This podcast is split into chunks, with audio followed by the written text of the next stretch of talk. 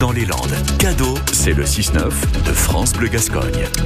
6h14, bonjour à vous. Pendant ces vacances de février, on vous fait découvrir ou redécouvrir des témoignages que France Bleu Gascogne vous avait proposés en 2023. Ce matin, nous sommes avec la landaise donc Jessica Poncher, qui a participé en mai dernier à son quatrième Roland Garros. La joueuse de tennis licenciée à Cap-Breton, âgée de 27 ans, était alors 123e joueuse mondiale, sixième joueuse française. Elle n'avait jamais été aussi près du top 100. À l'occasion du tournoi parisien, elle nous avait raconté sa vie de sportif pro, l'envers du décor, et répondait à Marion Dorbiel à Ribagé.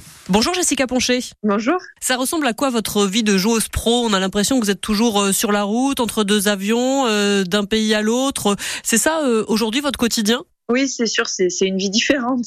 On voyage toutes les semaines, on est constamment dans l'avion, dans les hôtels, voilà, on, on n'a pas vraiment de, de, chez nous, on va dire. Euh, la maison, c'est euh, c'est vraiment très peu de temps dans l'année.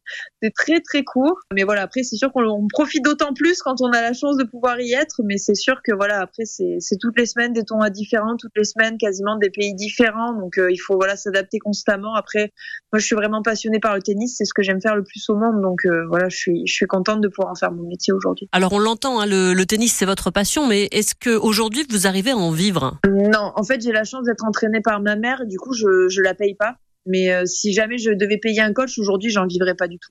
C'est vraiment un atout euh, non négligeable, on va dire, parce que j'aurais vraiment pas du tout les moyens de payer un coach euh, à côté de ça. Et heureusement qu'elle est joueuse et qu'elle m'accompagne. J'ai vraiment beaucoup de chance là-dessus parce que c'est pas c'est pas facile. En, fait, on paye tout, on a tout à notre charge quand on est joueur de tennis. Tous les déplacements, l'hôtel, etc. On sait vraiment tout à notre charge on gagne des montants, on va dire, qui peuvent nous permettre de financer des tournois que sur les grands chelems, donc sur quatre tournois de l'année. Donc ces quatre tournois-là sont vraiment importants pour nous, parce qu'après les autres tournois, même en gagnant des tournois, euh, si le tournoi est éloigné et qu'on doit payer un billet d'avion un peu conséquent, euh, on finit pas, finit pas du tout positif en fait. Vous avez jamais été aussi près du top 100.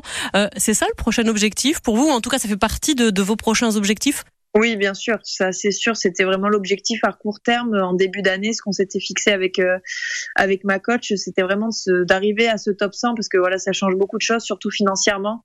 Donc c'est vrai que ce, ce palier est vraiment très important. Donc on essaye de se concentrer là-dessus un maximum, puis on verra où ça nous mène. Merci beaucoup Jessica Poncher. Merci beaucoup, avec plaisir. Jessica Poncher qui en 2023 a connu son meilleur classement mondial.